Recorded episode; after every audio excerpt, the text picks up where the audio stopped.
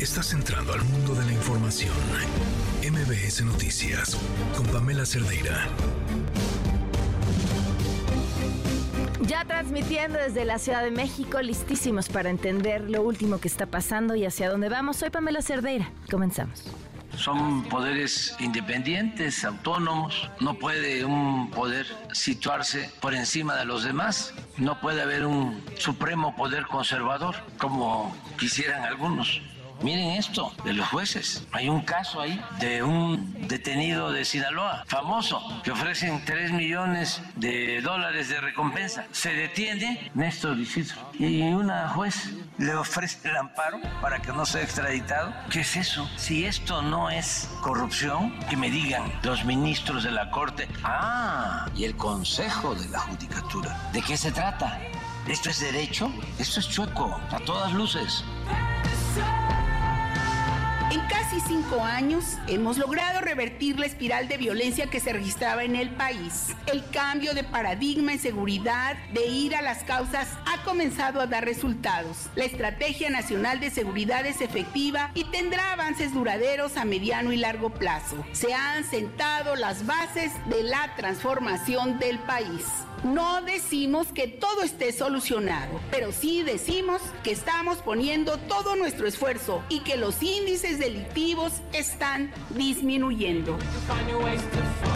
El Estado mexicano sostiene que esta realidad debe ser considerada por la Corte Interamericana para que, con un enfoque de universalidad e interseccionalidad, analice las lamentables consecuencias que la violencia armada tiene en el disfrute de los derechos humanos en los estados americanos. Nos encontramos ante una situación de emergencia compartida por varios países de la región que debe de ser atendida y que debe enfocarse en el papel que tienen los actores privados en potencializar las posibles violaciones de derechos humanos.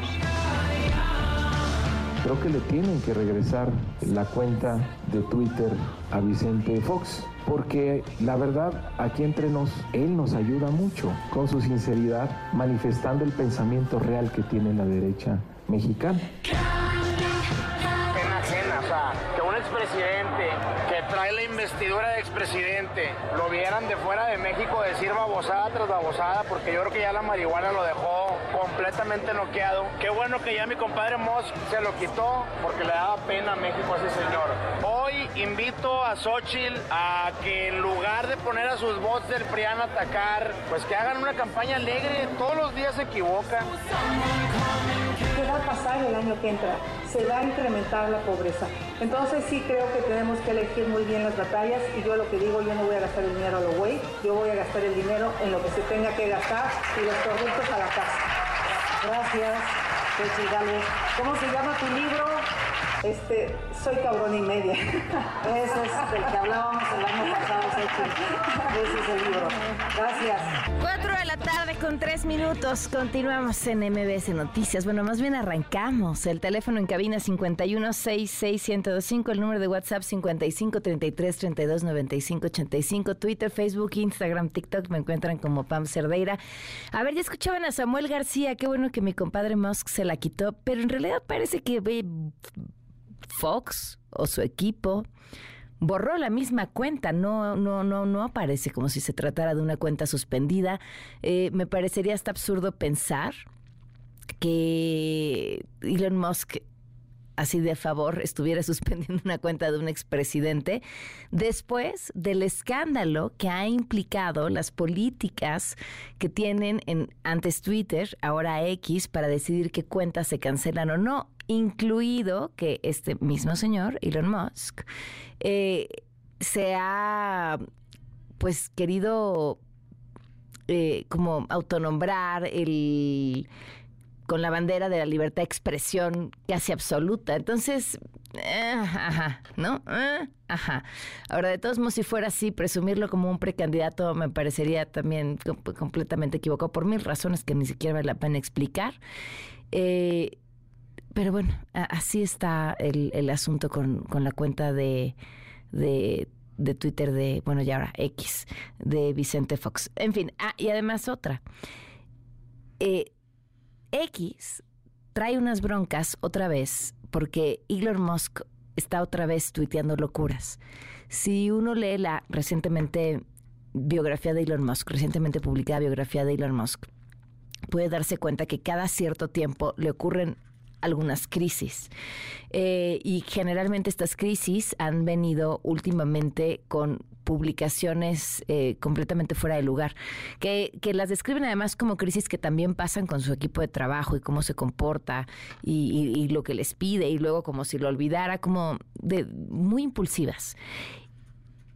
Y este último, este, esta última crisis que podemos ver en su timeline termina costándole luego contratos de publicidad, porque las compañías se echan para atrás cuando ven que la cabeza de una empresa en la que le invierten un dineral está o mandando eh, mensajes que pueden ser racistas o mandando mensajes que pueden eh, fomentar teorías de la conspiración. En fin, creo que Elon Musk está atravesando otra vez una, una crisis personal. En fin, eso es en lo que están. Vámonos, o sea, no pienso que la situación de Fox podría importarle menos que poco. Vamos con la información. Cristian Carranza, el joven de 18 años que fue rociado y quemado con gasolina en Texcoco, en el Estado de México, fue sometido a una segunda cirugía para atender las quemaduras de segundo y tercer grado que sufrió su padre René Carranza, con quien hemos estado platicando. Platicamos de hecho ayer con él en este espacio, informó que está estable. En otros temas, hay dificultades en el Congreso de la Ciudad de México por el proceso de ratificación de Ernestina Godoy. La sesión convocada para este martes tronó por falta de quórum, por lo que el análisis del dictamen quedará en pausa y con continuará hasta el 30 de noviembre. El tema es que el tiempo corre en contra. En este marco, desde temprano hubo manifestaciones en la zona centro para exigir que no se vote a favor de mantener a Ernestina Godoy en el cargo. Juan Carlos Alarcón tiene toda la información. Te escuchamos, Juan Carlos. Buenas tardes. Así es, Pamela, gracias. Muy buenas tardes, ciudadanos y víctimas de delitos que se oponen a la ratificación de Ernestina Godoy como fiscal de la Ciudad de México. Realizaron un bloqueo a la vialidad en Eje Central y Donceles, Colonia Centro. Los inconformes se exigieron a diputados del Congreso de la ciudad que no emitan voto favorable a Ernestina Godoy, ya que a muchas personas dejó sin justicia y extendió su halo protector a miembros de su partido Morena y no generalizó las acciones de justicia para toda la población. Vamos a escuchar que no nos hacen caso en fiscalía. Queremos que Ernestina Godoy no esté, no siga ahí en fiscalía. Porque no hace caso. O sea, pide que hacemos denuncia, pide que denunciemos y no hace nada. Pide y pide y solamente nos hace perder el tiempo. Todo es acoso, es robo, todo, todo tenemos y simplemente no hace nada. El motivo de la manifestación es para todas aquellas las víctimas de mujeres que han sido afectadas y que no nos han hecho caso para Godoy no nos ha hecho caso, hemos ido a la fiscalía varias veces y ni siquiera tenemos respuesta de ello, ¿no? Todavía no, todavía no nos dan respuesta, entonces por eso es que seguimos aquí. Extendieron pancartas en repudio a Godoy Ramos, al proceso de ratificación y a la protección del gobierno hacia la funcionaria. En diversas pancartas mencionaron basta, alto, nos revictimizan como mujeres, hay fiscales que siembran armas y drogas para justificar detenciones. Los derechos humanos no se respetan por Ernestina Godoy. No más mujeres muertas, no más Godoy Carnala. Eso lo mencionaron en diferentes mantas y pancartas que extendieron durante su protesta en el eje central lo Cárdenas. A diferencia de los grupos que se manifiestan a favor de la fiscal Ernestina Godoy, a los inconformes les enviaron policías antimotines, antes granaderos, para reabrir la vialidad. Además, les impidieron el paso en la calle Donceles, donde los uniformados desplegaron, se desplegaron con vallas metálicas para cerrarles el paso. Los manifestantes señalaron que esto es muestra de la intolerancia del gobierno de la Ciudad de México y de Godoy y, precisamente pues esto generó mayor inconformidad y hasta ahí quedó la protesta ya que no pudieron llegar al Congreso de la Ciudad de México. Y es el reporte que tengo. Gracias Juan Carlos, buenas tardes. Muy buenas tardes. Bueno, ya les decía, finalmente Fox, pues su cuenta no aparece en Twitter prácticamente después de haber sido denunciado por violencia de género en contra de Mariana Rodríguez. Eh, a través de un comunicado, él dijo que su cuenta fue suspendida sin notificación y de forma arbitraria, por lo que ya está checando para ver qué pasó para resolverlo. Insisto, hay quien insiste que en realidad la cuenta fue eh, suspendida por quien tendría acceso a ella. Pero por otro lado, el precandidato del Movimiento Ciudadano a la presidencia, Samuel García, criticó que el expresidente se la pase diciendo de babosada en babosada pena ajena, o sea, que un expresidente que trae la investidura de expresidente lo vieran de fuera de México decir babosada tras babosada, porque yo creo que ya la marihuana lo dejó completamente noqueado. Qué bueno que ya mi compadre Moss se lo quitó, porque le daba pena a México a ese señor. Hoy invito a Xochitl a que en lugar de poner a sus bots del PRIAN a atacar, pues que hagan una campaña alegre, todos los días se equivocan. Bueno, pues ahí está Samuel García. Y Mariana Rodríguez reaccionó a esta noticia a través de sus historias en Instagram y aseguró que con la foto, bueno, es, es, es una, está republicando una especie de, de, meme que le enviaron, pero el mensaje también es desafortunado. Dice, con la fosfo, fosfo, nadie se mete perro. Así, PRRO. En otros temas, no, si van a estar las campañas y todavía no empezamos. En otros temas, la Comisión de Justicia del Senado aprobó ayer que son aptos los perfiles sugeridos por el presidente López Obrador para integrar a la Suprema Corte de Justicia de la Nación. Oscar Palacios, cuéntanos, buenas tardes.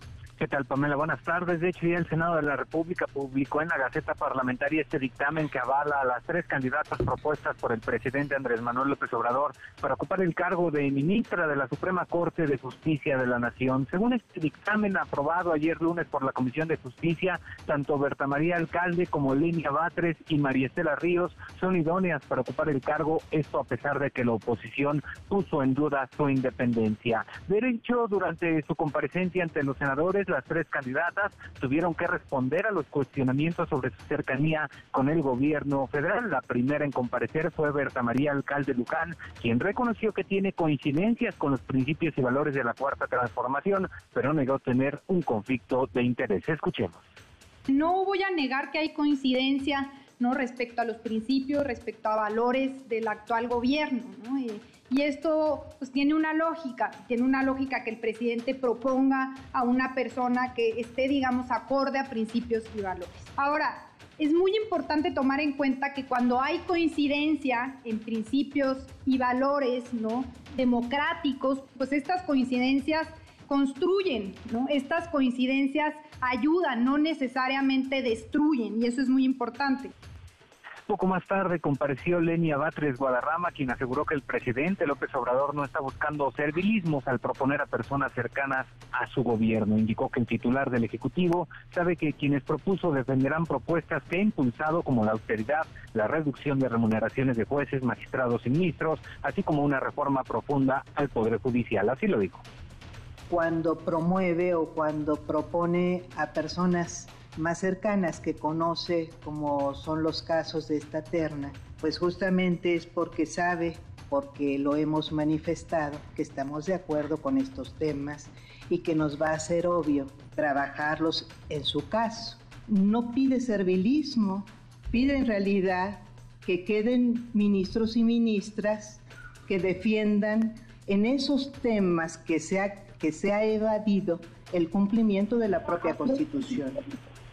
Finalmente corrió el turno de la consejera jurídica de la presidencia, María Estela Ríos, quien aseguró que no puede ser considerada secretaria de Estado, pues la labor que realice es técnico jurídico y no político administrativa, por lo que dijo, bueno, no se le puede restringir su derecho de buscar el cargo. Escuchemos. Yo no puedo ser considerada como secretaria de Estado. A lo mejor sí me hubiera gustado, ¿eh? Pero no lo soy. Y no lo soy porque los secretarios de Estado o las secretarías de Estado son órganos eh, públicos político-administrativos. Y si se hace una interpretación equiparándome con el, como secretaria de Estado, se estaría restringiendo mi derecho a ocupar un cargo público.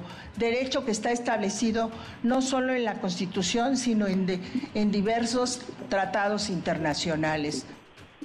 Se espera que el día de mañana se discuta ya este dictamen de idoneidad de las tres candidatas y se someta a votación la terna buscando que alguna de ellas reúna la mayoría calificada para poder ser designada como nueva ministra de la Corte. Es el reporte, Pamela. Parece, ah, parece que ahí es donde se va a atorar, ¿no, Oscar? Parece que ahí es donde se va a atorar en la votación. E, exacto, exacto. La verdad es que se ve cuesta arriba que, que alguna de las tres candidatas pueda reunir la mayoría calificada. Son dos terceras partes los votos que tiene que reunir. La verdad es que se antoja bastante, bastante complicado porque pues no hay acuerdos y la oposición simplemente se ha pronunciado por votar en contra de las tres. Esto debido a su cercanía con el gobierno federal. Muy bien, gracias Oscar. Buenas tardes. Hasta luego, buena tarde. En la Cámara de Diputados, la Comisión de Gobernación aprobó la eliminación de Notimex, la agencia de noticias del Estado mexicano. La razón ya cumplió su objetivo. Se prevé que, bueno, en realidad viene de un decreto del presidente y justo es el planteamiento del decreto ya ya cumplió su objetivo, no se necesita más agencia de noticias del Estado. Eh, hay que recordar que en, realidad la verdadera razón viene de un conflicto laboral desde que esta administración llegó al poder y en el que la directora de Notimex pues no, no logró moverse de la mejor manera. Ya estaremos hablando de este tema más adelante. En la Ciudad de México, el jefe de gobierno Martí Batres informó que en enero comenzará a funcionar la aplicación para alertar vía celular a los usuarios sobre los sismos. Así lo dio a conocer.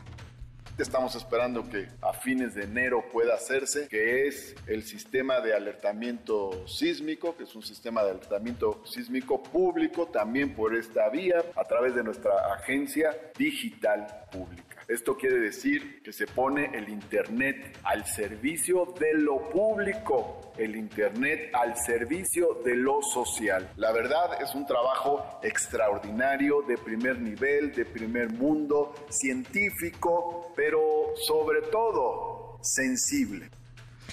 Bueno, y en Nuevo León, la diputada local Perla Villarreal presentó una iniciativa para reconocer como violencia digital la que se lleva a cabo a través de inteligencia artificial generativa, pues advirtió puede usarse para extorsionar como ya ha ocurrido en algunos casos. Y en Guerrero, las autoridades buscan impedir el despido masivo de empleados y otras situaciones que se han derivado por el impacto de Otis. Nos vamos contigo, Eduardo Guzmán. Buenas tardes.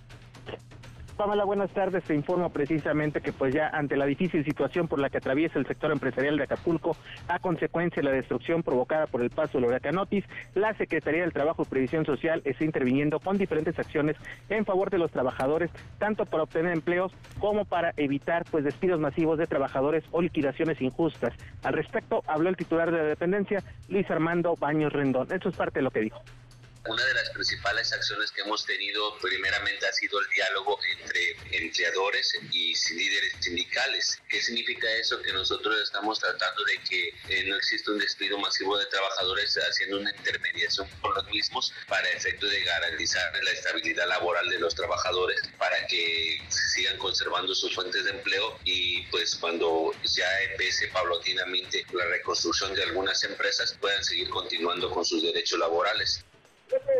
Cabe recordar, Pamela, que aproximadamente unos mil trabajadores de la industria hotelera y gastronómica del puerto pues ya comenzaron a emigrar desde hace unos días a distintos destinos turísticos del país. Esto lo comentaba el secretario general del Sindicato Setemista de Trabajadores de la Industria Gastronómica y Hotelera de Guerrero, Raúl Ramírez Gallardo. Y como bonus track te comento, Pamela, que desde las 8.30 de la mañana y hasta este momento mantienen un bloqueo en plena costera Miguel Ademán las personas de nueva cuenta, eh, con otra movilización más, personas que no fueron censadas para acceder a los apoyos del gobierno federal como parte pues de esa estrategia de la recuperación de Acapulco y estos apoyos destinados a personas damnificadas. Desafortunadamente, por diferentes motivos, eh, muchas familias no van a poder acceder a estos apoyos porque no son parte del censo y pues una vez más se volvieron a manifestar pues desquiciando la ciudad en la principal avenida que tenemos que es la costera Miguel Alemán. Desde las ocho y media de la mañana pues mantienen eh, cortada la circulación en ambos sentidos por momentos son intermitentes, por momentos son totales los bloqueos, en fin, que la circulación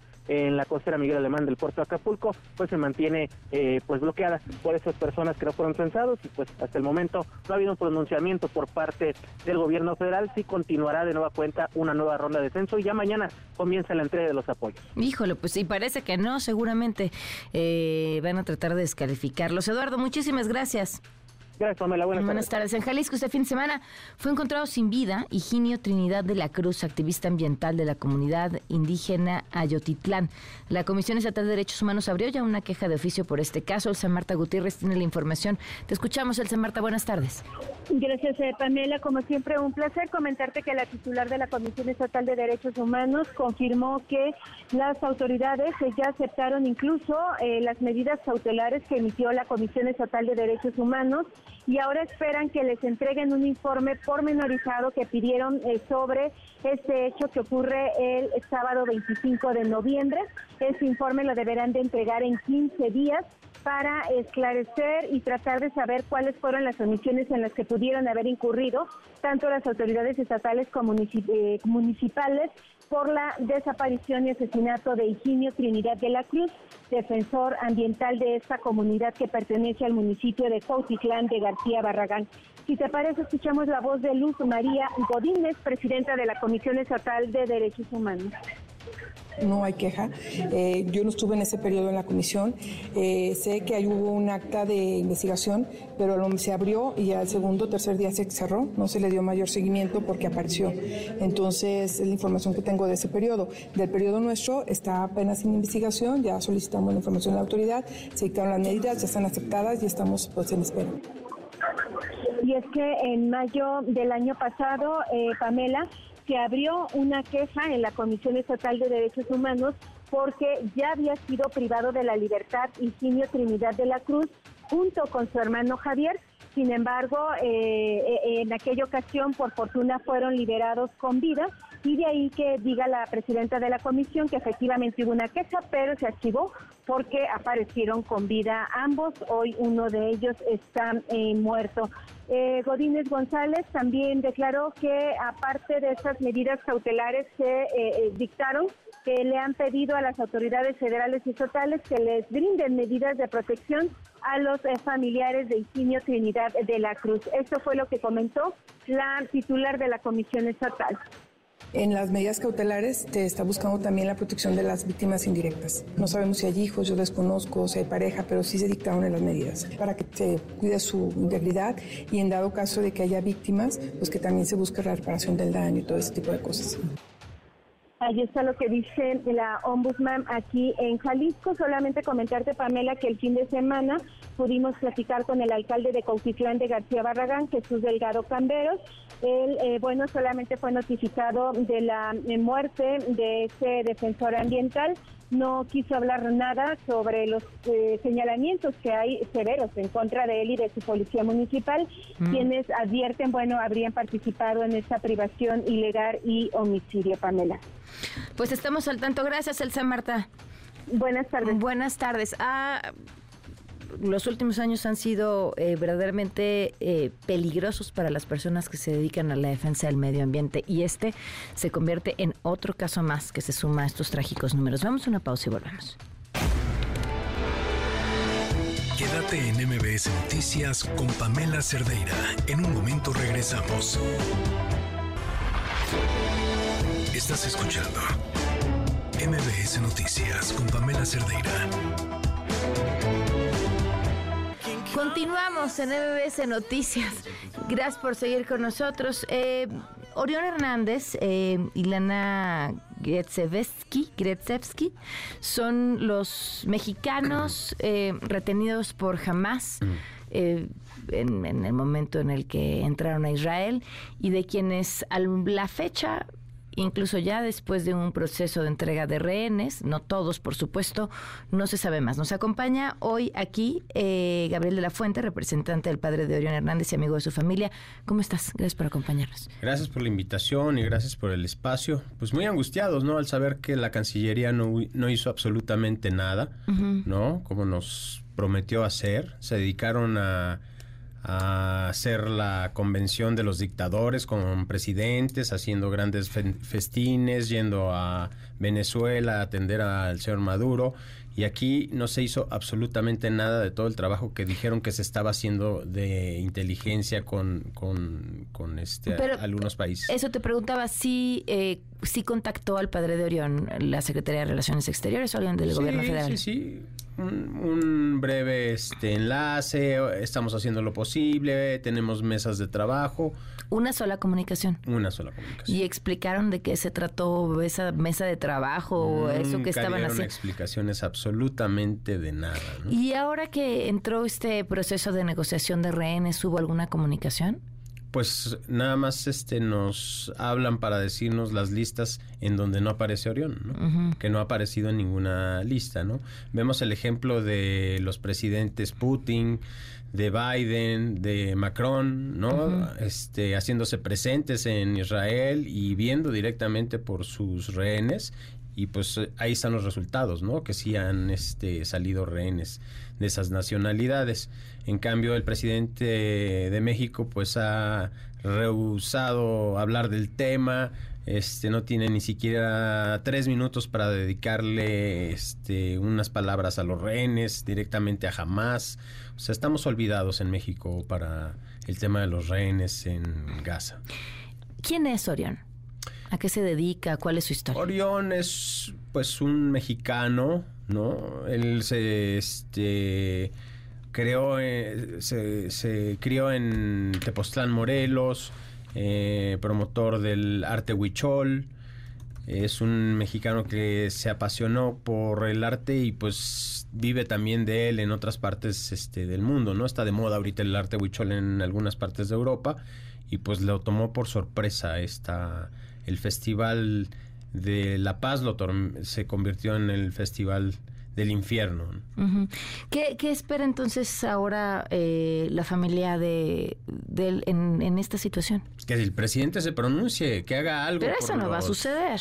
Por los rehenes. O sea, ¿cómo puede ser posible que, que los primeros mandatarios del mundo, de las potencias, como Macron, como Biden, eh, puedan estar este Putin este yendo personalmente a ver sobre sus este rehenes y no, no, no haga ni un pronunciamiento en la mañanera el presidente. Se eh, dedicaba unos 10 15 minutos a chismes y argüendes y chistes que nadie sabe de qué se está riendo, porque no estamos ahorita en una situación para reírnos.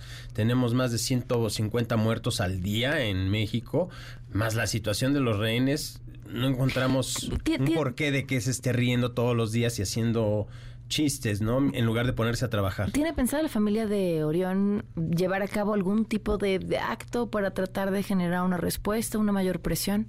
Pues mira, las redes sociales nos han sugerido cerrar insurgentes, y reforma y se están organizando. Entonces, pues no dudes que, que, prontamente pues tengamos que estar haciendo una cosa así para poder este llamar la atención del de, gobierno. Híjole, pues estaremos al tanto. Veo de verdad difícil que, que vaya a suceder algo nuevo si en estos momentos. Sí, y todos los días se suma, en lugar de sumarse también este gente a favor, pues gente en contra, ¿no? Como la de la empresa Gamma Master Brokers de la Riviera Maya que nos están reteniendo indebidamente los pagos que van para la hija de Orión, ¿no? Es una situación, o sea, de gente desagradable, que no se tienta el corazón y que... Pero me decías, a ver, explícame eso porque no lo entiendo. Sí. Eh, ¿Esos pagos, Orión trabajaba para esa empresa, esa empresa le debe no, dinero? No, son pagos, son pagos míos que, que me debe esta empresa y que han retenido a raíz de que saben que estamos pues al frente de... Pero ¿por qué los pagos tuyos tendrían que ir para la hija de Orión? Porque, bueno, pues hay una cercanía con la familia y en estos momentos la hija de, de Orión está quedando desprotegida, mm. ¿no? Entonces, pues estamos haciendo lo posible para que en lo que sucede, lo bueno o lo malo, pues ella esté con alguna manutención, ¿no? Entonces, por parte de esta empresa, pues es sorprendente que se estén negando a realizar los pagos cuando saben que tenemos que, reportar parte ahí a la hija de Orión. Bueno, muchísimas gracias, Gabriel, por Estoy para servirles y les agradezco el espacio. Vamos a una pausa.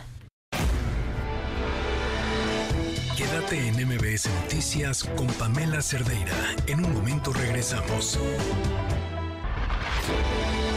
Estás escuchando MBS Noticias con Pamela Cerdeira. Continuamos en MBS Noticias. Eh, habíamos platicado, pues hace poquito en realidad, la entrevista completa la pueden ver en mi canal de YouTube, aunque la habíamos grabado antes y todavía no tenía ya la posición que hoy tiene como precandidato único de la coalición Va por la Ciudad de México. Santiago Taboada, ¿cómo estás? Y qué Pamela, qué gusto. Pues mira, después de esa entrevista, todo ha cambiado. Todo ha, todo ha cambiado. ¿Esperas que fuera así? No, a ver, eh, tú sabes, creo que ese día hasta lo platicamos, era un tema, de, nos registramos, lo que sí sabíamos todos es que la única manera en la que pudiera seguir adelante en la etapa era tener tres firmas, ¿no? Bueno, tres avales de los partidos de la coalición. Y bueno, pues en mi caso fui el único que lo obtuve ese aval de los tres partidos. Y bueno, pues yo ya enfocado en lo que tiene que ver con hacer la campaña, bueno, la pre-campaña, eh, platicando y visitando, visitando militantes, simpatizantes en toda la Ciudad de México.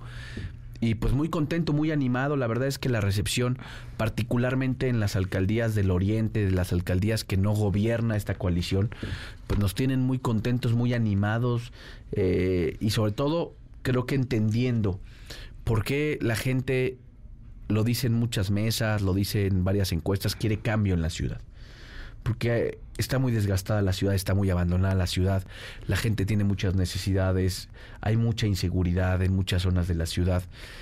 Y parece que eso es eh, muchas de las, de las necesidades que nos están poniendo sobre la mesa. A ver, el tema de la seguridad es un tema, pero me voy a ir un poquito más atrás porque ya con el título de precandidato, pero no sin raspones internos. ¿Qué decir a la reacción de Adrián Rubalcaba? ¿Qué decir a la misma reacción de Sandra Cuevas y su llamado operativo Diamante, que ni siquiera explicó de qué se iba a tratar? No, a ver, primero yo siempre he tenido eh, y guardo mucho respeto hacia mis compañeros. Siempre lo he dicho. Eh, yo, yo no voy a abonar nunca a que el frente eh, o esta coalición que fue exitosa en el 2021 eh, tenga entre nosotros adjetivos. Yo entiendo también que a veces cuando surgen estos procesos eh, hay, pues todos tenemos una aspiración, todos tenemos ganas de seguir adelante. Y bueno, pues yo siempre lo voy a decir en público, en privado, pues mi, mi, respeto y mi consideración eh, hacia mis compañeros, ¿no? Ahora, Santiago, viene un tema interesante. Esta ciudad ha sido, aunque pareciera que no, o al menos en el imaginario quizá no, pero ha sido gobernada por los, las mismas personas en realidad todo este tiempo. Así es. Eh, entre todo lo que le podamos criticar, ha sido sí una ciudad de mucho avance en temas de derechos. Correcto. Que va por encima del país. Completamente.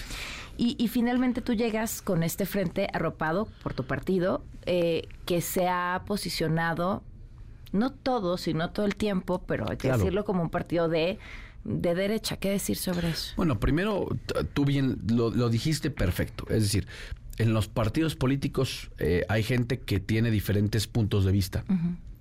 Yo tengo los propios. Yo creo en las libertades. Yo creo que los avances que ha tenido esta ciudad no, no, no solamente no están en duda eh, que, van a, que van a seguir, sino por el contrario, están protegidos, están cuidados. Hay, hay resoluciones inclusive de la misma corte que los garantizan. Yo, yo te lo digo, yo soy un panista de otra generación, eh, tengo otra edad, tengo otras definiciones personales, inclusive públicas. Cuando yo fui diputado constituyente, Pamela, yo voté a favor del matrimonio igualitario. Eh, y, eso precisamente creo que me define. Y hoy también me tiene una coalición en donde me acompaña un partido con posiciones eh, muy concretas como es el PRD en términos de libertades, el PRI, en este caso el PAN, eh, y creo que tenemos algo muy claro. En el caso de la ciudad, no vamos a gobernar con retrovisor. Nosotros vamos a, un proyecto de una ciudad con futuro, de una ciudad moderna, de una ciudad eh, que requiere muchos cambios y sobre todo que requiere que en la ciudad, eh, sobre todo haya una cosa que les he dicho en público empleo, calidad de vida, ¿no? Y eso tiene que ver también con asegurar que esas conquistas, que esas libertades se sostengan y se mantengan. Ahora sí vamos al tema de seguridad, pero primero de este lado. Eh, se anticipa que el 2024 en general en el país van a ser unas campañas muy violentas. Eh, en la ciudad se han de ciertas zonas se han apoderado ciertos grupos de interés, pero también distintos grupos del crimen organizado. Eh, ¿Cómo va a ser o cómo te imaginas este proceso electoral a ver, para primero, la ciudad? Primero yo espero que el gobierno garantice lo mínimo, que es decir, el ejercicio democrático de esta ciudad. Y tú lo dijiste, eh, en la que todos podamos recorrerla, caminarla, debatirla.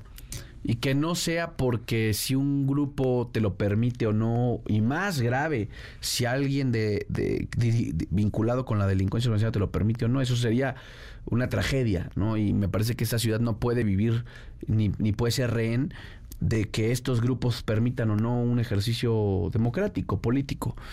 Y yo espero y yo creo que el gobierno va a hacer su trabajo en ese sentido, el gobierno de la ciudad, para garantizarnos a todos los que aspiramos a poder llevar este proceso pues en paz, ¿no? Que eso es, es una contienda política, no, no es una guerra, no, no, no es otra, es decir, es una guerra electoral, ¿no? Pero- Sí, era lo que te iba a decir, Pero- pero, pero no- no- pero no puede pasar más de eso, ¿no? luchar esas contiendas No, no, no, hay que lucharlas, hay que lucharlas bien, fuerte, pero me parece que hay cosas que tenemos que todavía este, cuidar, ¿no? Eh, ¿Te preocupa que se intensifique el, el tema judicial en tu contra o alrededor de quienes tengas que tengan con Pues un mira, propósito electoral? me parece que el gobierno eh, va a hacer todo. Yo no estoy luchando contra la candidata de Morena, estoy luchando contra el aparato de la ciudad. Y va a hacer todo por intentar eh, descarrilarnos. Pero yo lo que te digo, Pamela, ni les tengo miedo, ni me voy a echar para atrás. Por el contrario, tengo mucho que decir, mucho que presumir.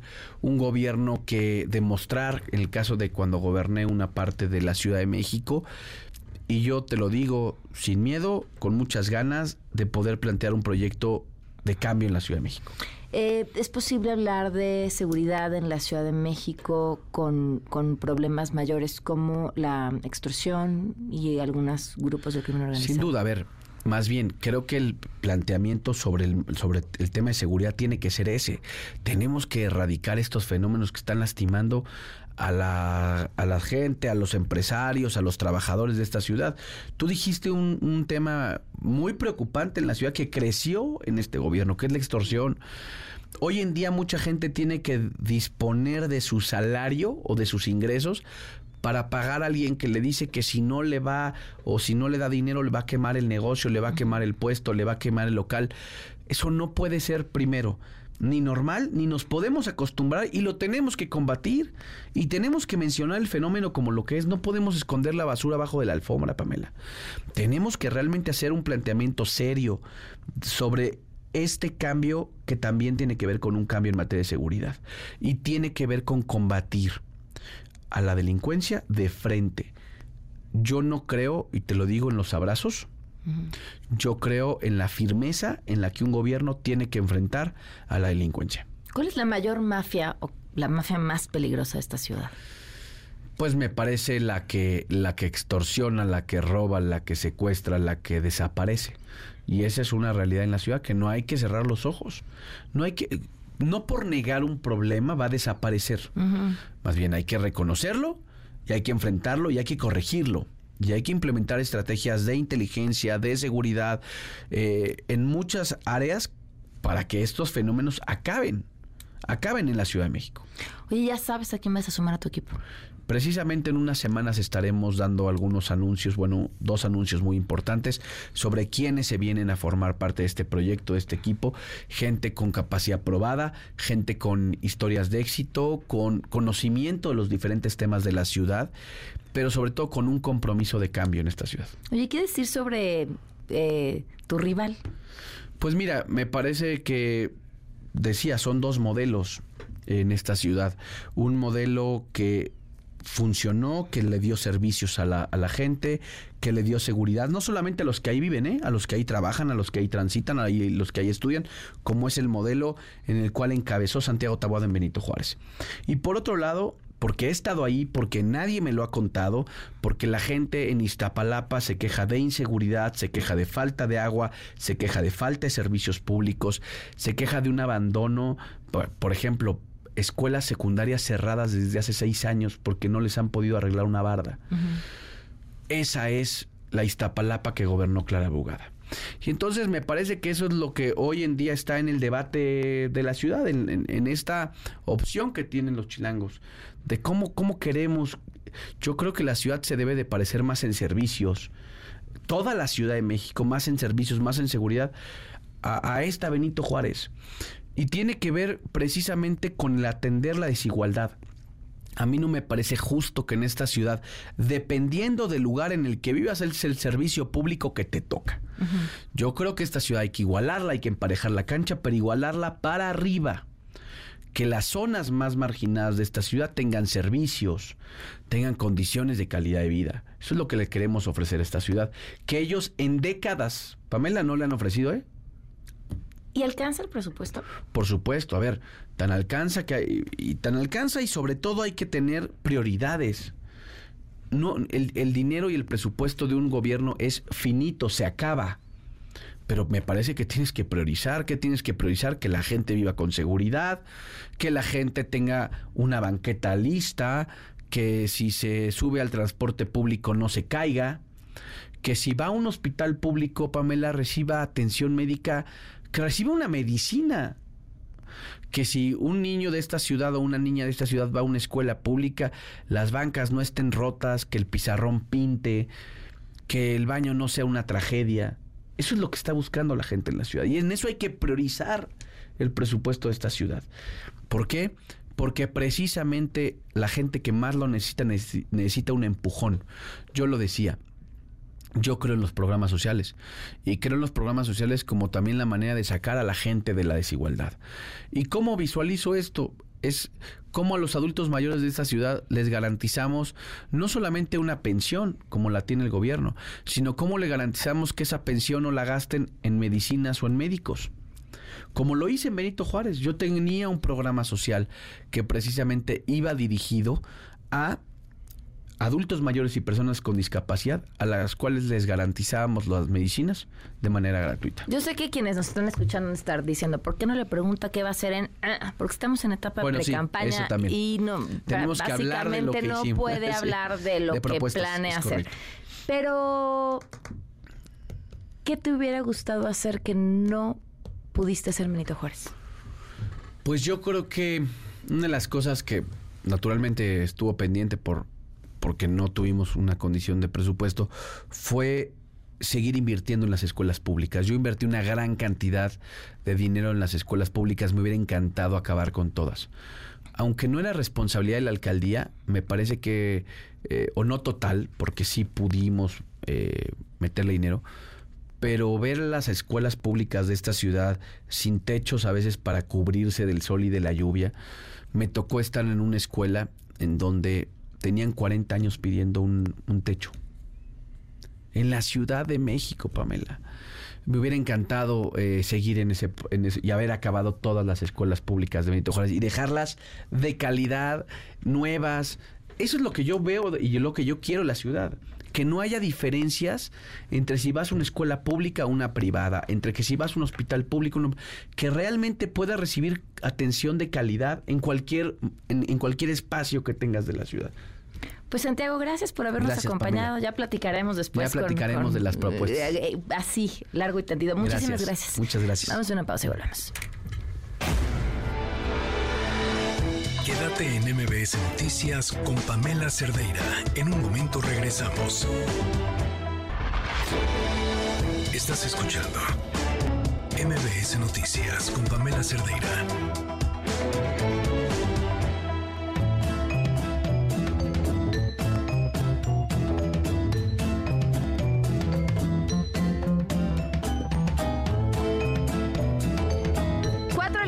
Con 54 minutos. Pues el eh, Funado, seguimos con Vicente Fox eh, y, su ya no cuenta de X, pero ya esto se puso como complicadísimo. El comentario de Samuel García diciendo que es su compadre, Elon Musk. Eh, le quitó la cuenta cuando Elon Musk seguramente está en 35 mil problemas más. ahí está.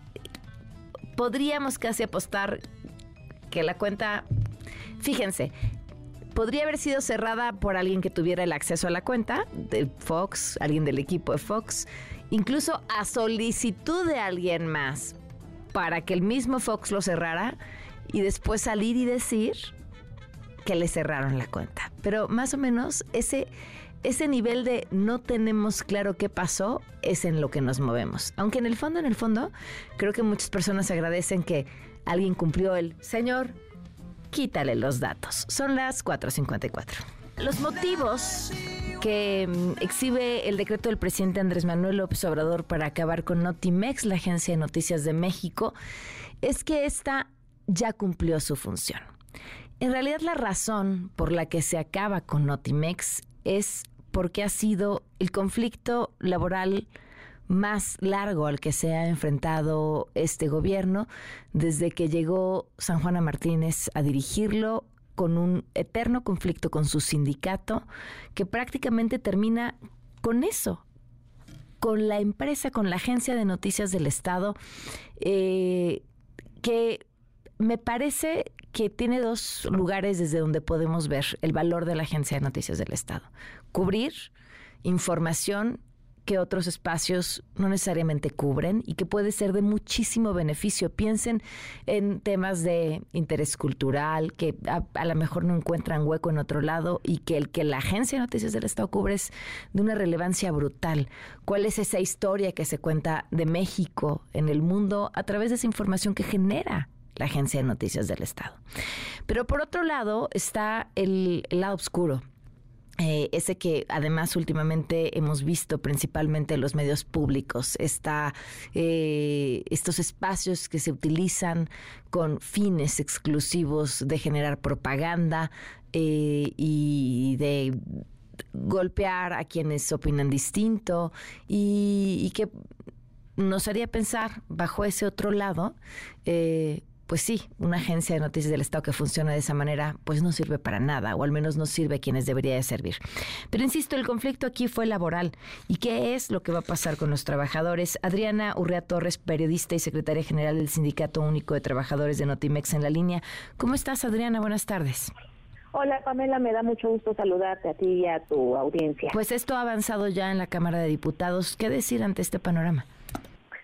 Pues mira, desafortunadamente hoy se sienta un precedente muy triste para el gremio periodístico e importante eh, de nuestro país. Primero porque eh, pues se está cerrando una agencia histórica. Hay que recordar a la audiencia que Notimex este año cumplía 55 años de historia y llegó a ser la agencia de noticias más grande de América Latina y la segunda más grande de habla hispana.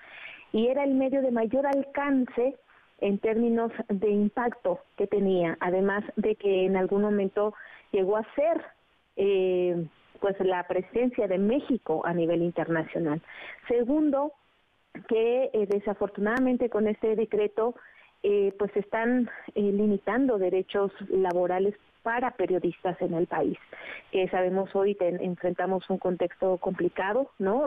periodistas de diferentes estados pero bueno, como tú bien decías, eh, venimos de, un, de una huelga que este mes, este 21 de noviembre, cumplimos tres años, nueve meses con una huelga vigente que todavía sigue al día de hoy, en tanto no se emitan las bases de liquidación para y se proceda a, la eh, el proceso de liquidación de los trabajadores.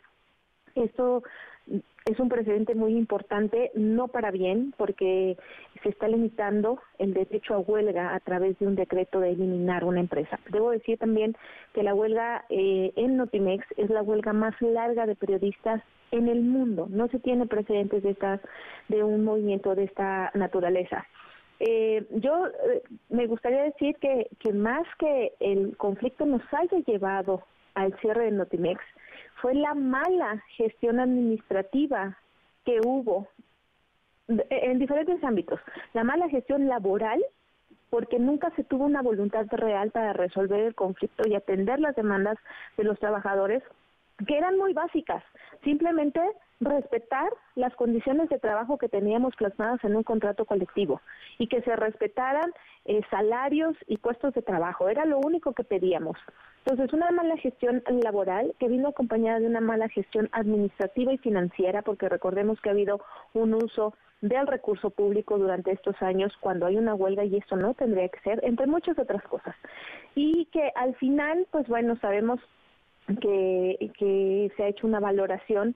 Yo siempre, yo tengo esta idea de que, que seguramente se ha de haber llegado en algún momento a decir, bueno, que no sale más barato rescatar el, conflicto, de rescatar, perdón, la agencia en medio de este desorden y caos administrativo, eh, laboral y legal, porque el conflicto no solo es con los trabajadores, también hay conflicto con proveedores, con clientes de Notimex a quienes se les incumplió y eso es una cuestión importante.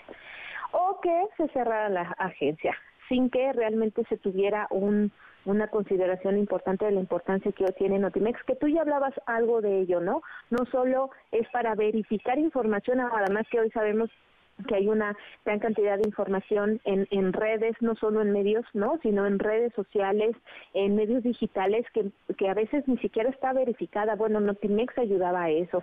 Y también a llegar a lugares donde hoy no se sigue, se sigue sin tener un acceso eh, digital, ¿no? No se tiene internet, en fin.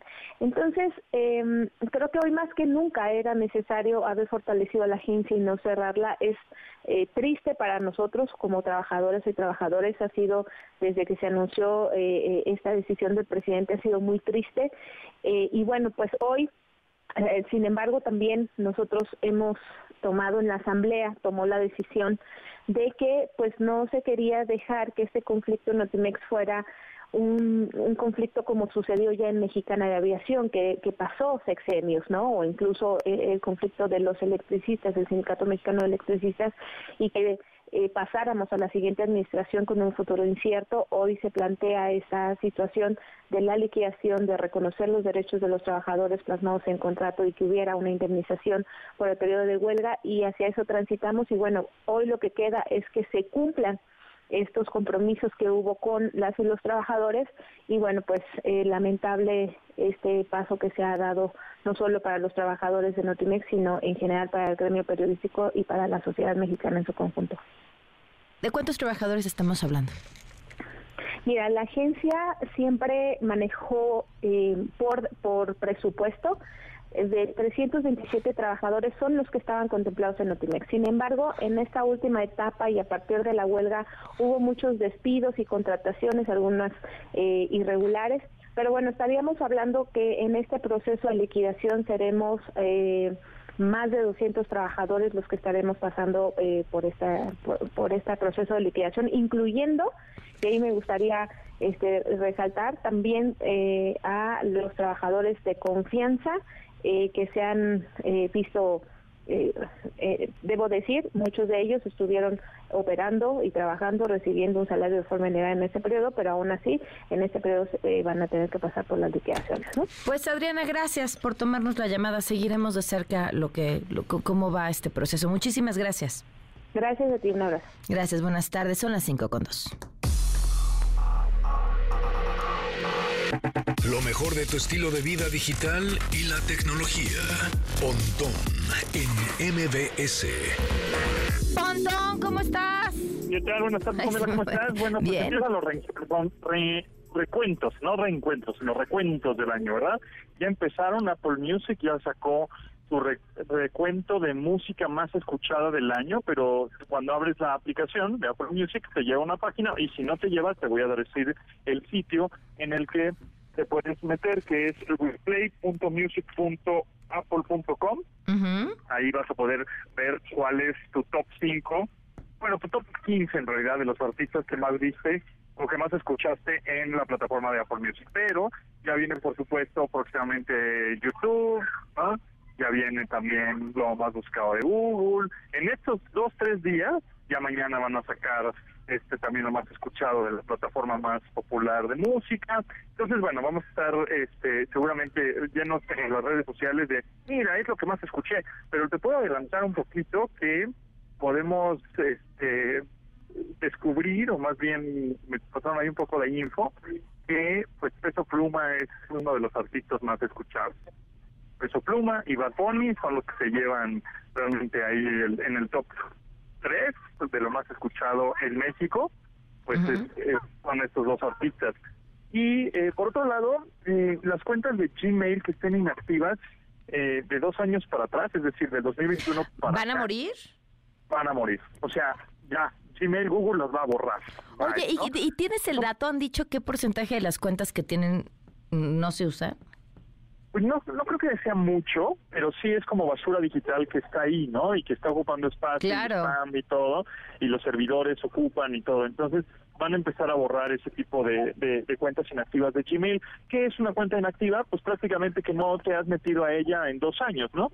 Si ya te metiste, mandaste un mail o, borraste algo, ya eso eso cuenta como actividad en la cuenta. O que viste un video de YouTube a través de esa cuenta, pues vale, ¿no? Eso esto está bien. Pero alguna vez igual sacaste una cuenta de Gmail que la utilizaste para darte de alta en un sitio y jamás la volviste a usar, aunque te esté llegando spam a esa cuenta, te cuenta como inactiva y la van a borrar. Entonces, si es que tienen por ahí alguna cuenta de Gmail que quieran rescatar de alguna vez que la sacaron, bueno, pues denle una revisada y si no, pues ahí no, la van a borrar. pero van a borrar la cuenta de Gmail junto con todo lo que tengas de backup, es decir, con tu cuenta de Google, si es que tienes alguna fotografía ahí o algún video o lo que tengas, también se va a ir, se va a borrar, no solo el correo electrónico. Eso es a partir del primero de diciembre. Ok. Entonces, este, bueno, pues nada más ahí estar atento con eso y pues eh, eh, estar también atento a los recuentos de música y de lo más buscado del año que ya en estos días salen todos. Van a estar saliendo. Ay, se nos acabó el año. Muchísimas gracias, Pontón. gracias a ti, Pamela. Adiós. Vamos a una pausa y volvemos. Quédate en MBS Noticias con Pamela Cerdeira. En un momento regresamos.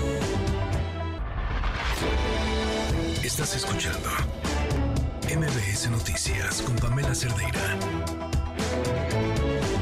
5 de la tarde con 10 minutos. Continuamos en este martes 28 de noviembre del 2023. Eh, hoy deberíamos hacer nuestro propio recuento de las mejores canciones. Ya olvídense de las listas. Ustedes díganos cuáles han sido sus mejores canciones del año y las vamos pasando y recordando y sus mejores momentos. Eh, no sé cómo vaya nuestra lista del mea culpa de este año, pero recuerden que cada año les ofrecemos una disculpa por los errores cometidos en este espacio. Eh, si ustedes tienen uno por ahí que se acuerden, también con gusto lo con gusto y humildad los agregamos. Ya saben cómo ponerse en contacto. Vámonos con la información. La Secretaría de la Defensa obtuvo el control de los aeropuertos de Uruapan, Palenque y el Aeropuerto Internacional Hermano Cerdán de Puebla a través de una publicación en el Diario Oficial de la Federación. La Secretaría de Infraestructura, Comunicaciones y Transportes precisó que la decisión busca dotar de infraestructura aeroportuaria sostenible y competitiva al país en las zonas en las que es requerida. Y en Guerrero, cuatro periodistas de Chilpancingo fueron blanco de un ataque armado. La historia la tiene Fernando Polanco, corresponsal de MBS Noticias. Fernando, te escuchamos. Buenas tardes. Muy buenas tardes, Pamela. Buenas tardes a ti a todo el auditorio. Cuatro periodistas de Chilpancingo fueron atacados a balazos al mediodía de este martes después de cubrir el homicidio de un operador del transporte público urbano en la colonia Las Palmas, al oriente de esta ciudad. Los cuatro comunicadores son Víctor Mateo, colaborador de Agencia Noticias Guerrero, quien recibió un balazo en la mandíbula, Jesús de la Cruz, de Reporte Guerrero con dos disparos en el tórax, así como Oscar Guerrero del diario Vértice con un rozón en el brazo izquierdo y ya fue dado de alta, y Héctor Camacho, quien resultó ileso. Los cuatro se desplazaban a bordo de un automóvil Jetta de, color negro. La agresión, te comento, ocurrió en las inmediaciones del sexto batallón de ingenieros de combate de la Secretaría de la Defensa Nacional, cerca de la autopista del Sol México-Acapulco, donde se refugiaron. Elementos de la Guardia Nacional les brindaron auxilio y a bordo de una ambulancia fueron trasladados al Hospital General Raimundo Abarca Alarcón. Víctor Mateo y Jesús de la Cruz fueron reportados como graves, quienes podrían ser trasladados en las próximas horas a otro hospital para una mejor atención. Sin embargo, se sigue valorando su evolución de acuerdo a las lesiones. En ese sentido, Abel Miranda Ayala, secretario de la Delegación 17 del Sindicato Nacional de Redactores de la Prensa, condenó el, el ataque inédito no solo a los periodistas, dijo, dijo, sino también a la libertad de expresión. Vamos a escucharlo. Señalamos pues que este no es un atentado únicamente contra los reporteros, sino es un atentado contra la libertad de expresión, es un atentado contra el derecho de informar y estar informado y por eso hoy estamos pues aquí levantando la voz, exigiendo justicia, exigiendo a las autoridades que este crimen no se convierta en uno más de los que tienen archivados y de manera impune se mantienen únicamente en documentos de carpetas de investigación, porque lamentablemente en Guerrero tenemos unas cifras de vergüenza en el que 999 de cada mil homicidios se quedan en la impunidad. Ahí lo tienes. Este ataque se suma a la reciente privación de la libertad de tres periodistas y dos familiares de ellos en comunicador en Tasco de Alarcón. Los tres periodistas y el familiar ya fueron liberados, con excepción de otro, quien sigue desaparecido. Hasta aquí mi reporte. Muy buenas tardes. Gracias, Fernando. Buenas tardes. La Real Academia Española anunció este martes que se agregaron a sus páginas varias palabras y términos, entre los que están Kryptonita. siempre disfruto muchísimo estos momentos. Eh, disforia de género. Identidad sexual. No binario. Matriarcado. Matriarcado 2023. Perreo.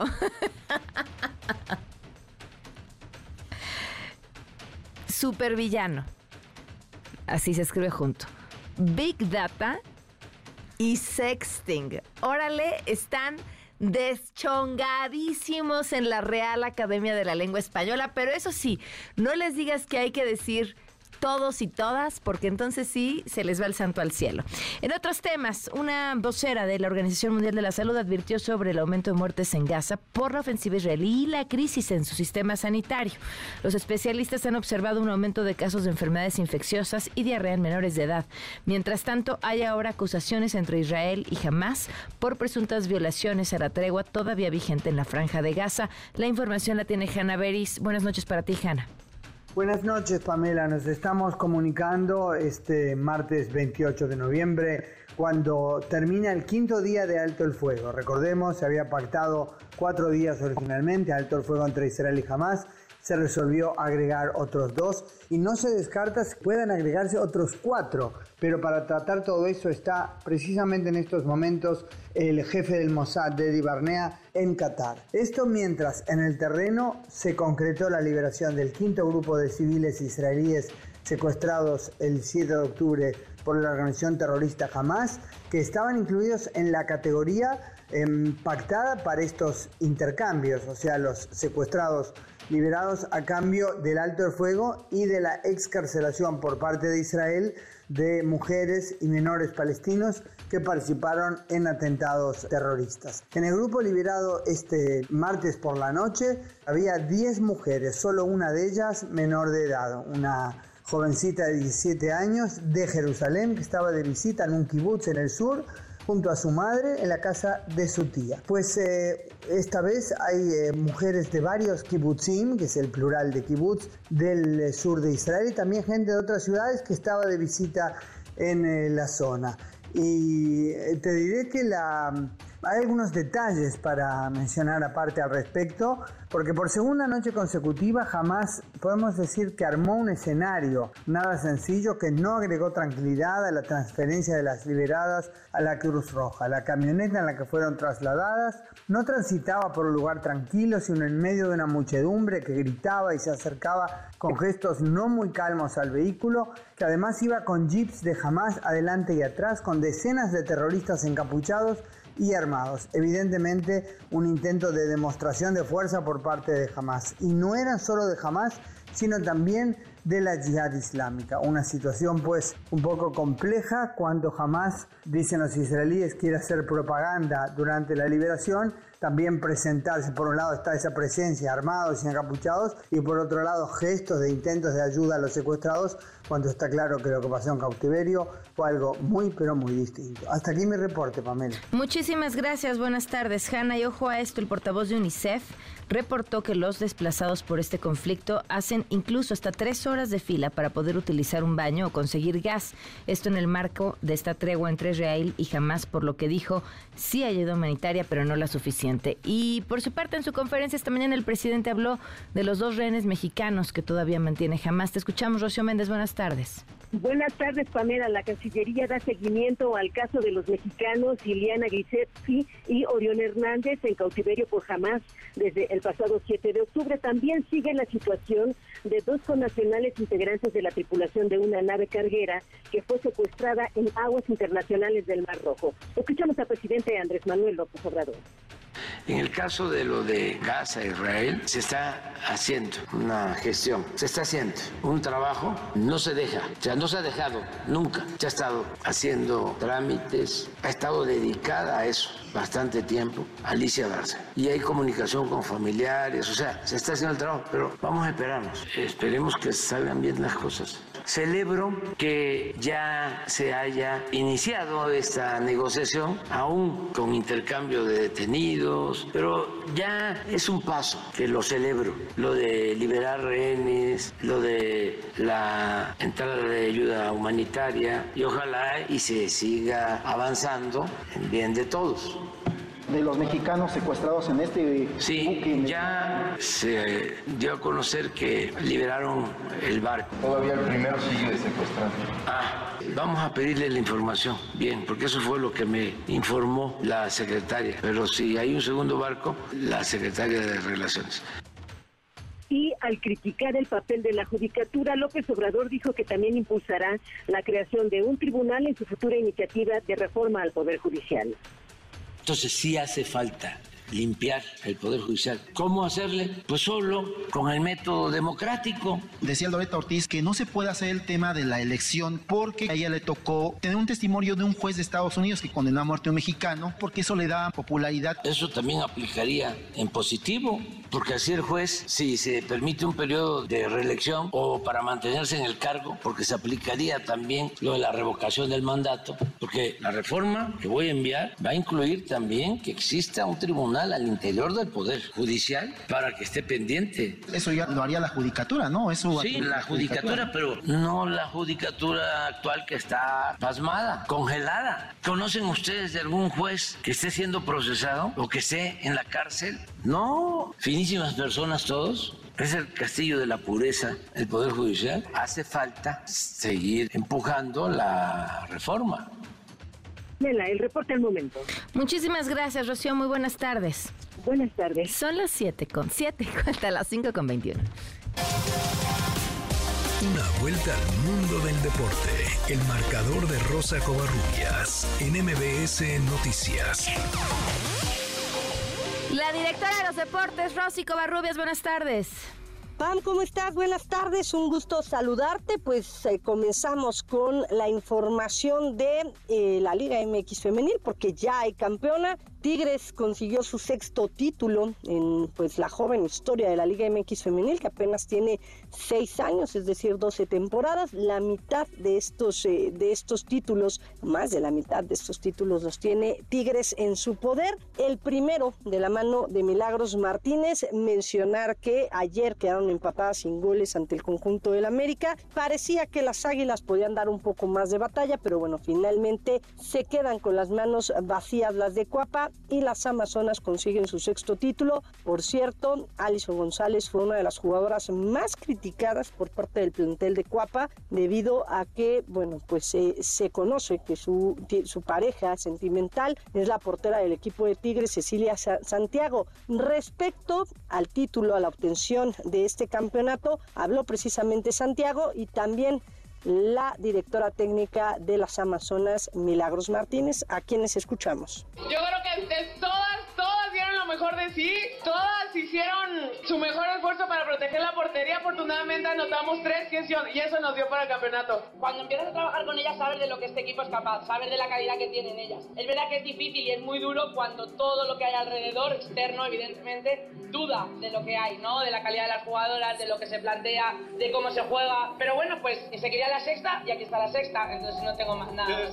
Ahí las palabras de Cecilia Santiago y de Milagros Martínez y ahora cambiamos totalmente de fútbol porque ya se jugó la final de la Liga MX femenil y el día de mañana arrancan los cuartos de final de la Liga MX. Uno de los partidos que llama más la atención es el de América contra León. Las Águilas estarán visitando a la Fiera el día de mañana a las 7 de la noche y de esto, del partido, de cómo ve al América, pues ya en la fase de liguillas, habló el jugador de Cuapa, Álvaro Fidalgo. Si entras a, cómo fue el torneo regular, lo que, lo que digo, al final del torneo regular tuvimos, sumamos, si no me equivoco, 16 jornadas seguidas sin perder, entonces bueno, pues la gente puede decir una cosa u otra. Nosotros al final sabemos que no vamos a ganar solo con la playera que llevamos, sabemos que hay que hacer muchas cosas, muchas cosas bien, así que nosotros nos afrontamos el partido de mañana como, como si fuera una final, que al final es lo que es, cada, cada partido de liguilla es como una final más, así que para nada vamos pensando en si, si somos favoritos, si no, no, no, nosotros afrontamos cada partido partido con todo, con, como si fuera una final cada partido. Seguimos hablando de fútbol, pero nos cambiamos de continente, Pan, porque el día de hoy fue martes de Champions League. Partidos atractivos, el del Feyenoord en contra del Atlético de Madrid. Lamentablemente para el equipo de Santiago Jiménez cayeron tres goles por uno ante los colchoneros. La mala noticia o la peor noticia es que el mexicano anotó en propia puerta y que la Lazio venció dos goles por cero al Celtic de Glasgow y con esto el Atlético de Madrid y el Celtic avanzan a la siguiente fase de la Champions League, mientras que el Feyenoord estará disputando la UEFA Europa League, lo que resta de la UEFA Europa League. En otros resultados, el Paris Saint-Germain empató a un gol contra el Newcastle, con ello se ponen en el segundo lugar del grupo F por debajo del Borussia Dortmund que el día de hoy venció tres goles por uno al Milan y bueno, pues estos son de los partidos más atractivos. Por supuesto, el Barcelona que derrotó dos goles por uno al Porto y con ello avanza como primer lugar hasta el momento de su grupo con 12 puntos a la siguiente fase de la UEFA Champions League. Y Pam, nada más comentar que el día de ayer en el cierre de la NFL, los Osos de Chicago sorprendieron a los vikingos de Minnesota y los vencieron 12 a 10. Cayo Santos fue el jugador por parte de los Osos de Chicago al anotar los goles de campo que le dieron la victoria al equipo de eh, pues de la de la ciudad de los vientos su cuarta victoria mientras que los vikingos de Minnesota en el norte de la nacional se quedan con marca de 6-6 y nada más platicar Pam que eh, el día de hoy les estará presentando en conferencia de prensa eh, Carlos Alcaraz quien es uno de los mejores jugadores del mundo actualmente del deporte blanco. Alcaraz estará jugando el día de mañana contra Tommy Paul un partido de exhibición en la Plaza de Toros México. Pan, la información deportiva. Gracias, Rosy. Vamos a una pausa y volvemos. Pamela en MBS tiene para ti dos pases dobles para la obra El Inspector llama a la puerta, para el 8 de diciembre a las 20 horas en el Teatro Helénico. Dos pases dobles para el regreso de la Cuca y 25 años de aniversario de la Lupita, para el 2 de diciembre a las 21 horas en la Maraca. Dos pases dobles para el show de Pimpirín, para el 1 de diciembre a las 21 horas en la Maraca. Dos pases dobles para la premier No lo abras, para el 6 de diciembre a las 8 pm en el Cinépolis Plaza Carso. Para ganar, dinos, tres colaboradores de este espacio y llama al 55 51 66 1025. Quédate en MBS Noticias con Pamela Cerdeira. En un momento regresamos. Estás escuchando MBS Noticias con Pamela Cerdeira. Economía para todos con Sofía Ramírez. Sofía, ¿cómo estás? Buenas tardes.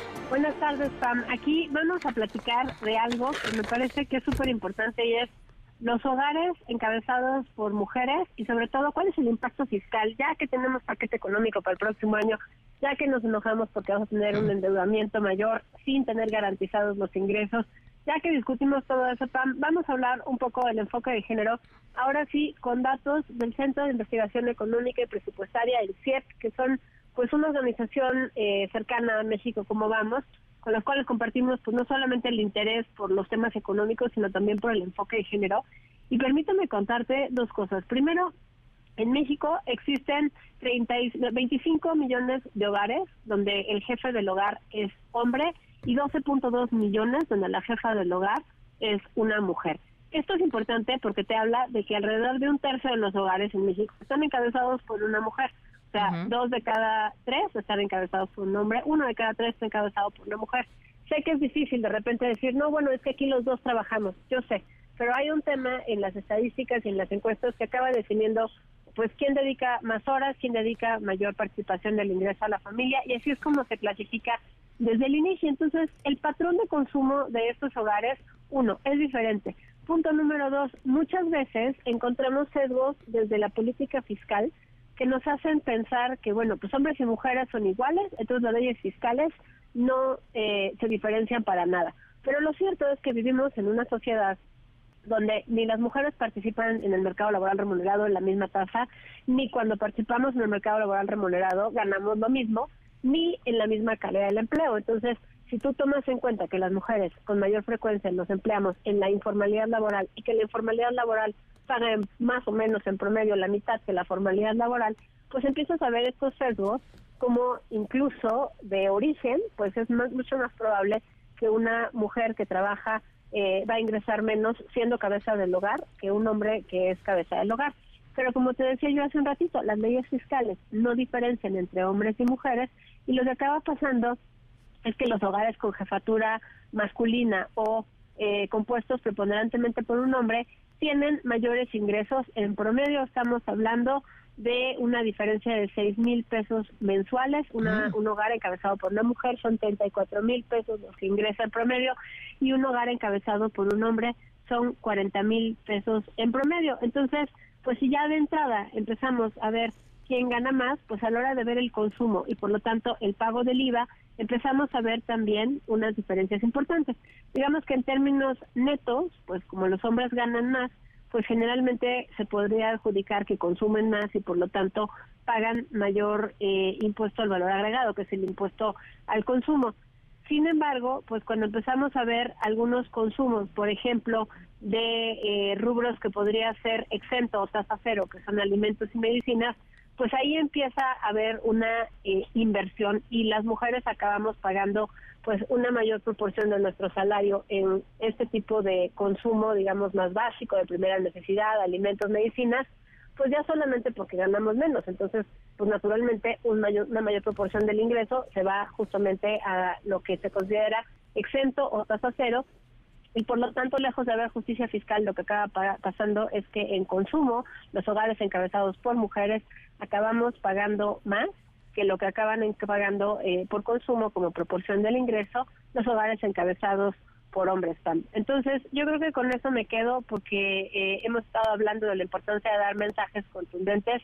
La encuesta de ocupación y empleo del día de ayer, lo único que nos refrendó fue las brechas en términos de participación laboral de hombres y mujeres, que son de 30 puntos porcentuales, es decir, 30 puntos más de participación masculina y sí seguimos todavía trabajando con mayor frecuencia en la informalidad laboral que como te decía, pues no es eh, la excepción, sino la regla desde hace muchísimo tiempo, prácticamente desde el inicio de la serie.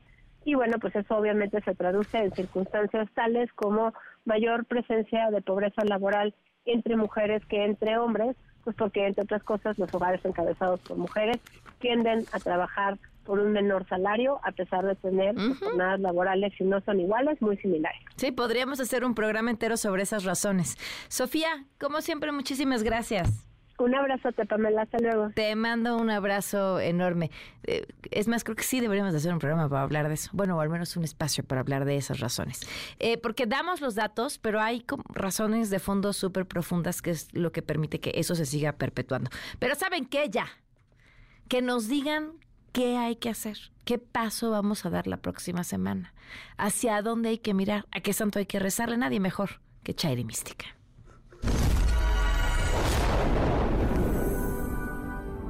La voz de Chairi Mística llega a ti. Amigos, aquí los guiaremos mediante los astros por la senda que debes recorrer para combatirlos. Si creen que esto es falso, nosotros tenemos otros datos.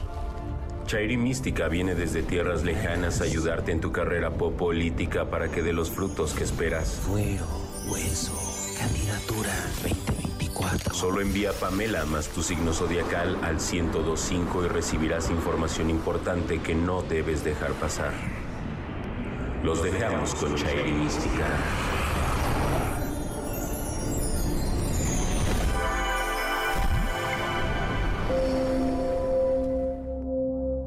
Hola Pamela, te traigo la segunda parte del horóscopo político de esta semana. Para beneplácito de todos, Ricardo Monreal regresa al Senado. ¿Y la campaña de Shane Baum? Virgo. Ricky, los cometas te indican que tu tarea no es nada fácil.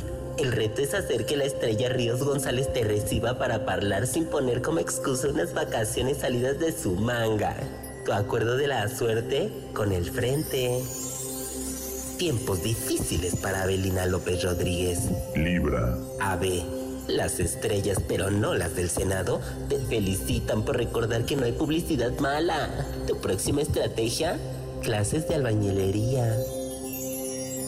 El presidente tiene la primera y última palabra, básicamente la única, dentro de su partido y quiere que así se mantenga. Escorpión. Amli, qué bueno que haces valer tu postura. No se vale que los ministros de la Suprema Corte militen en un partido. Que no sea morena, obviamente. Tu estrategia, la terna más rechazada desde Madero. Nuevamente Emilio Lozoya Austin le gana a la fiscalía. Sagitario. Emi, en Palacio están muy molestos y muy sorprendidos por la facilidad con la que estás logrando zafarte de las cadenas que te pusieron. Tu próxima chamba, asesor de presidencia. Dante Delgado no sabe dónde meter la cabeza y cómo evitar que su jefe lo regañe. Capricornio. Dantecito, el universo te felicita por las cortinas con motivos del diamante negro y la invitación a Mancera, tu máscara de fortuna anti-AMLO. El talón de Martí Batres y de Claudia seguirá siendo el metro de la Ciudad de México. Acuario. Martincito, el bastón de mando está muy contento con que uses el AIFA, aunque sea como centro de reuniones. Y lo mejor es que ahí nadie los molesta. Tu próximo auditorio de convenciones, el tren Maya. Hasta aquí la segunda parte del horóscopo político, Pamela. Nos escuchamos la próxima semana. Tu amiga, Chairi Mística.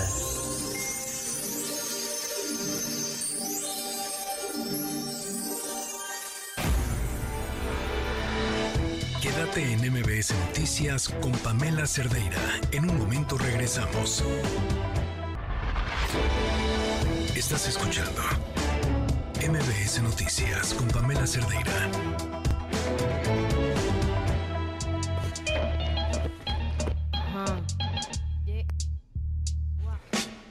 Quisiera tener cosas dulces que escribir. 5 de la tarde con 40 minutos. Eh, hemos hablado un montón de veces sobre el tema del abuso sexual en menores de edad y, y no podemos cansarnos de, repetirlo. La mayor cantidad de los abusos vienen por parte de personas cercanas, de personas que viven incluso en el mismo hogar o que son de la misma familia. Esta es la historia que nos tiene hoy Joali Reséndiz.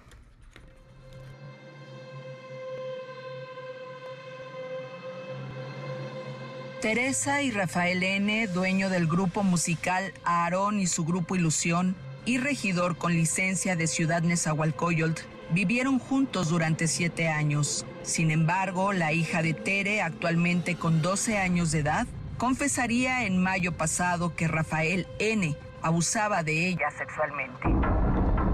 Es la voz de Teresa, madre de la menor. Me enteré después de unas terapias psicológicas que había iniciado mi niña por un caso de bullying que ella tuvo en la escuela. Eh, la psicóloga se, se, se, entera, mi niña le cuenta que está siendo ella abusada sexualmente. Eh, ¿Por quién? Por en ese momento mi esposo.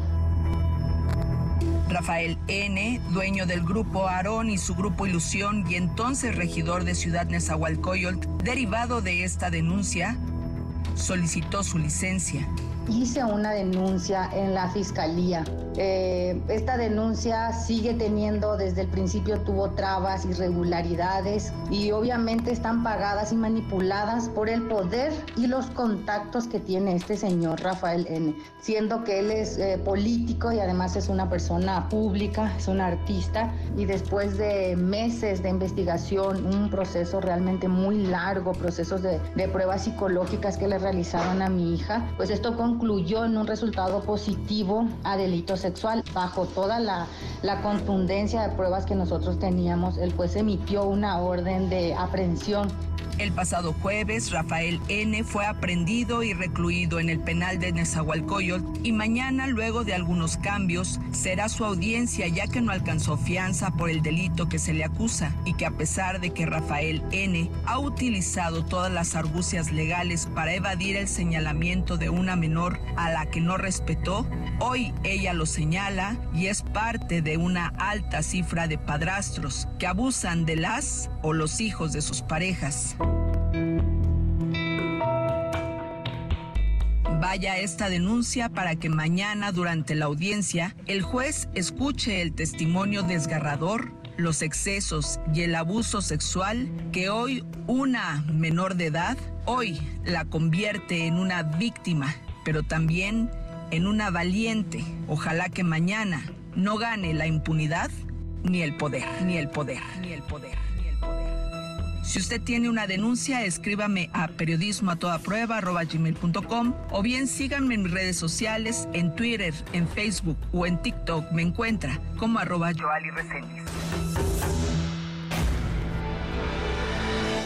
Quédate en MBS Noticias con Pamela Cerdeira. En un momento regresamos. Estás escuchando MBS Noticias con Pamela Cerdeira. A ver, Pavel, te voy a poner a, hacerle de DJ. Ponme también, quiero que la gente escuche, Hija de la Tierra. Estamos escuchando a Sara Kuruchik. Lo dije bien, ay, lo practiqué 10 veces y siento que ya otra vez lo volví a, la volví a regar. No, Curruchich. ¿Sí lo dije bien? Exactamente. Ah, bien. Eh, Sara es, y además me emociona muchísimo que nos acompañe hoy, eh, es la primera eh, mujer indígena de Guatemala que canta en su lengua materna. Y, y cuando digo esto no es cualquier cosa, y ahorita les explico por qué, escuchen esta canción que fue la que a mí más me gustó. Bueno, me gustaron todas, pero, pero esta... Y ahora sí les explico por qué para cualquiera pensar en hacer una carrera en la música, eh, ya eh, es difícil, ¿no? Es algo que todo el mundo diría, ah, no, mejor estudia otra cosa porque mira, la vida es difícil. Pero pero hay barreras que se van imponiendo todavía mayores a una carrera que por sí ya es peleada y complicada, es decir, ah, y además eres mujer, y además eres indígena, y además quieres cantar en tu lengua materna. ¿Qué estás pensando? Eh, y, yo creo que que está pensando que tiene muchísimo talento, que es importante cantar en su lengua, porque además supongo en su lengua encuentra la mejor forma de expresar aquello que sientes, porque nuestras palabras son la forma en la que entendemos y vemos el mundo. Así que, Sara, te doy la bienvenida. Utsapetik, gracias por acompañarnos. ¿Cómo estás? Janila Matios, Pamela, muchas gracias, Pamela, también por esas palabras tan hermosas. Es la primera vez que mm, y lo quiero compartir también a la audiencia, ¿no? Es la primera vez que, que, hay alguien que se acerca también con la, con la intención y con el corazón de querer aprender palabras en cachiquel y eso también es muy significativo porque precisamente nuestros idiomas son una forma de abrazar nuestras identidades, pero también actualmente son una forma de resistencia para que se sigan manteniendo. Así que muchas gracias. Te pregunté fuera del aire eh, cómo habías decidido eh, por el camino de la música y me dijiste a los 18 años tenía muchas cosas que decir y fue la mejor forma de expresarlo. ¿Qué tenías que decir? Precisamente, bueno, yo, eh, como lo mencionabas, ¿no? El, el, anhelo de estudiar música muchas veces en nuestros países se vuelve una situación bastante complicada, sobre todo por la, por la falta de acceso a la educación misma que vivimos. Y bueno, para mí el sueño de querer estudiar música fue se logró, pero fue un reto muy, muy grande, un sacrificio también muy grande de mi familia, pero que eso me llevó a mí a lo, cuando en el 2000, en el 2008, 2009, perdón, 2009, a salir de mi pueblo, del cual nunca había salido antes, hacia la capital, que es un contexto totalmente distinto. Y yo comencé a hacer música precisamente porque el llegar a la ciudad en fue un, un, golpe o darme en la cara totalmente con el tema con el racismo. Y eso fue lo que me llevó eso fue lo que me llevó a mí. De hecho sigue sucediendo que que muchas personas te hacen saber que tú no tienes que estar ahí. Tú no tienes que estar ahí porque no te pertenece estar ahí. Como, como decirte, eh, tu, tu lugar es tu pueblo, entonces no tienes que salir de ahí. Y si estás acá, tienes que estar aquí únicamente para, para ocupar un lugar de servidumbre. únicamente. Y, esto es, eh, son pensamientos, son discursos y son sentires que no solamente suceden en Guatemala, yo también lo, lo, viví, por supuesto, y es mi primera experiencia. He escuchado la experiencia de mis hermanas, la de mi mamá, de mis amigas, que muchas veces también se encontraron con situaciones así. Así que, pues, el, racismo es, es una violencia que nos está atravesando, que nos sigue atravesando, y eso fue lo que me lleva a mí a buscar una forma de, canalizar también este dolor que era provocado por la por el racismo mismo. Y es, y como, es una experiencia compartida, o sea, si volteas a preguntarle a otras mujeres indígenas de Latinoamérica la historia, va a ser igual. Sí, exactamente. De pronto en dimensiones distintas, pero similares. Ahora, eh, ¿hasta dónde te ha llevado esta música? Mira, he tenido la, la, la, dicha, el regalo de conocer a muchas personas que también están con el enfoque y que tienen la ilusión de poder aportar para poder cambiar, al menos el contexto que tenemos, que es muy significativo. Perdón el contexto más cercano. Eh, he podido eh, cantar en, en, mi pueblo, en Guatemala y también a nivel internacional. Y por ejemplo, ahora estamos aquí. Oye, y es, y es espectacular porque además, te, te decía, te preguntaba hace unos momentos. Te preguntaba hace unos momentos acerca de. Ay, perdón, me está tosiendo horriblemente. Ven, tengo un método para quitarte la tos es poco convencional, pero te juro que te va a servir. Pobrecita, se nos está ahogando. ¿Estás bien? Te va a ayudar. Le estoy jalando la oreja porque eso normal. Ven, ya sirvió, ya se está riendo. Ahorita te damos agua. Eh, les decía lo de las palabras y el idioma. Eh, las palabras en, muchos otros idiomas eh, no pasa así en el español. Expresan más que lo que la simple palabra dice. Le preguntaba cómo se decía bienvenida en Cachiquel y, me dijiste, quiere decir como bienvenida con el corazón, quiere decir algo más. Y me imagino, perdóname por el de oreja, ¿estás bien? ¿Te ayudo en algo? Eh, además me imagino que en, en, otros idiomas no hay formas de expresar muchas de las cosas que en tus canciones expresas y a la vez resulta contradictorio, pero impactante. La gente no necesita entender, no todos, lo que estás diciendo, porque la música va mucho más allá de eso. Es decir, hace sentido y conecta, aun si no sé lo que las palabras signifiquen, en la lengua que sea. Em, bueno, sí. Primero quiero decirte gracias por salvarme la vida ahora. por jalarme la oreja. Y mm, precisamente los idiomas mayas en este caso tienen una profundidad muy hermosa que no se puede eh, traducir literalmente al español, por ejemplo.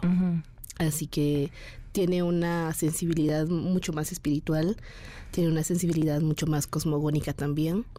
Así que cantar en, en mi idioma, como también te decía hace un rato, es es una forma de honrar esa sabiduría de, de, mis abuelas y de mis abuelos. ¿Cuál es la palabra más bonita o la que a ti más te gusta en tu idioma? Uy, qué difícil eh, pregunta. Pienso y siento ahora que eh, Cojlen. es existencia, pero es como tu vínculo con todo lo que te rodea. Mm. Oye, vas a estar en Ginebra. ¿Cuándo te vas? Eh, estoy en Ginebra el 10 de, diciembre para conmemorar los 75 aniversario de la Declaración de los Derechos Humanos. Y con mucha ilusión, con mucha emoción también porque vamos a tenemos una participación preparada con con personas que son también refugiadas así que eh, pues nos vamos desde el 6 de, de diciembre hasta el hasta el 10 Busquen a Sara, búsquenla en, en, Spotify, está toda su música. ¿Tus redes sociales cuáles son? Como Sara Kuruchich. Sara Kuruchich, búsquenla de verdad. Además tiene unas influencias de rock en español interesantísimas. Eh, ya nos platicarás, pero pues entre que se nos ahoga la invitada y se nos acaba el tiempo, perdón, necesitamos hacerle una entrevista más larga, porque de verdad no sé en qué trabajo tan tan interesante, qué, qué buena música, qué interesante propuesta.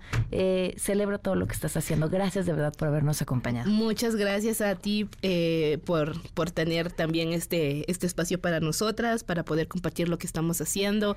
Lo que hacemos es para a conectar nuestros corazones, para también llamar a la reflexión, a la conciencia de qué es lo que estamos haciendo y lo que estamos aportando para transformar nuestros caminos. Matios.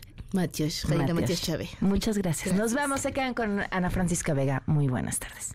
Ahora estás informado. Nos escuchamos el día de mañana con las noticias que tienes que saber.